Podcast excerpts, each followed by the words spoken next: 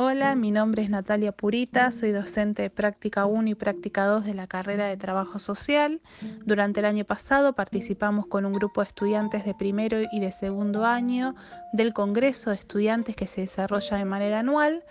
trabajando particularmente el eje de participación política y construcción de ciudadanía. En este eje logramos eh, sistematizar las experiencias que los y las estudiantes estaban desarrollando territorialmente en sus espacios de práctica y el Congreso de Estudiantes nos permitió pensar juntos y juntas eh, distintas alternativas de trabajo que se venían desarrollando y que podían llegar a, desarrollarse a futuro.